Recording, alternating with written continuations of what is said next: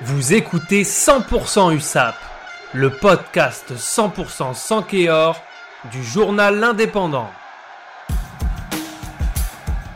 Jeudi 10 décembre 2020, les Catalans ont signé une troisième victoire bonifiée consécutive en l'emportant 28 à 9 face à Valence Roman dans le huis clos du stade Georges Pompidou. Malgré le froid mordant, les joueurs de Valence Roman n'y ont vu que du feu, un match à sens unique et une démonstration de force des Catalans qui ont assumé leur statut. Ce vendredi matin, les Sankéors sont leaders de Pro D2. S'ils se sont imposés pour la quatrième fois de suite à l'extérieur hier soir, les USAPistes n'ont pas attendu les dernières minutes de la rencontre pour forcer la décision.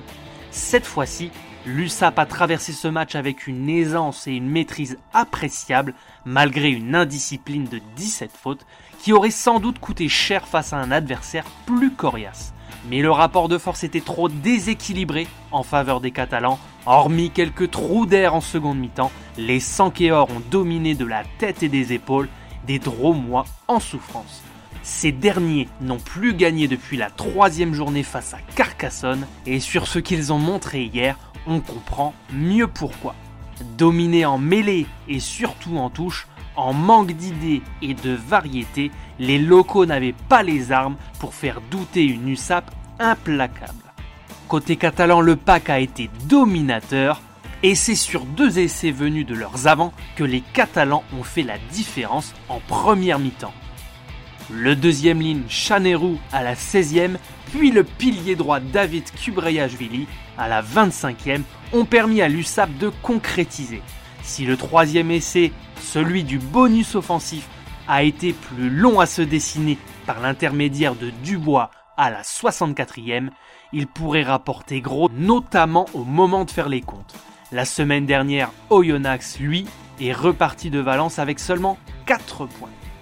En termes d'enseignement, on reste sur une impression d'une équipe qui se trouve de mieux en mieux semaine après semaine. La confiance monte en flèche au rythme des victoires et des nouvelles certitudes émergent.